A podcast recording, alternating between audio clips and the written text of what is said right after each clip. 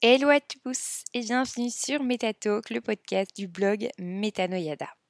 Je m'appelle Sophie et aujourd'hui j'ai envie de vous parler de 5 choses à faire le soir pour être beaucoup plus productif. C'est parti Bien que nous supposions qu'une bonne nuit de sommeil commence lorsque nous éteignons la lumière, vous préparer à vous reposer pendant 7 à 8 heures commence bien avant le simple fait de fermer les yeux et de sombrer dans les respirations profondes.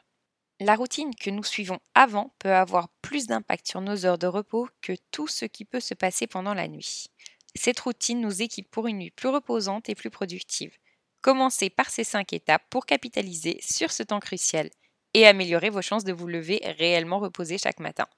Première étape, organisez-vous. Vous savez que vous avez une journée chargée demain et vous y pensez déjà. Plutôt que de laisser les obligations des prochains jours embrouiller votre esprit, asseyez-vous quelques minutes entre le dîner et l'heure d'aller dormir pour vous organiser. Si préparer votre sac de sport évite que votre réveil soit plein de stress et d'empressement, prenez le temps de le préparer en avance.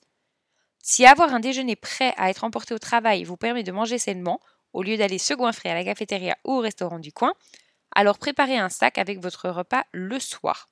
Plutôt que de tourner et retourner dans votre tête toutes les tâches que vous devez faire dès que l'alarme sonne, cette astuce vous permettra de vous endormir sachant que tout est prêt pour le lendemain.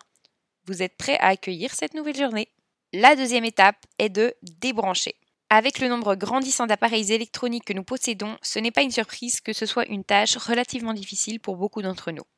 Pourtant, nous savons désormais que la lumière bleue émanant de notre téléphone, la télévision et tous les écrans altère la production naturelle de mélatonine avant d'aller dormir.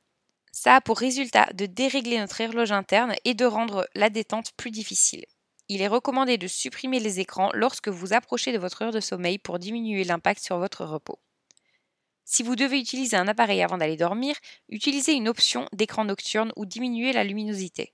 Vous pouvez également préférer les écrans plus éloignés comme la télévision et non le téléphone. Troisième étape, prenez soin de votre corps. Bien que nous aimerions tous recevoir un massage chaque soir avant d'aller dormir, pour la plupart d'entre nous, ce n'est pas une réalité.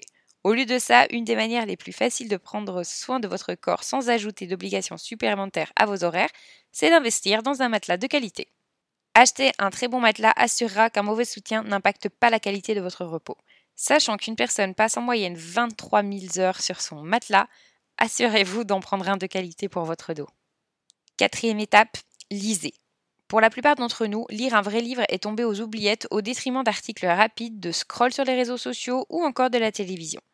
Mais les chercheurs ont prouvé que lire est toujours la meilleure solution pour réduire le stress de n'importe quelle habitude moderne. Et ce, devant le fait d'écouter de la musique, aller vous promener ou boire un thé, voire café. Essayez d'incorporer quelques pages dans votre routine nocturne et éventuellement prenez en même temps une tasse de thé. Et savourez l'imagination et le côté captivant de votre livre. Finalement, la cinquième étape, méditer. Cette pratique de bien-être vénéré possède des dizaines de bénéfices physiques et mentaux.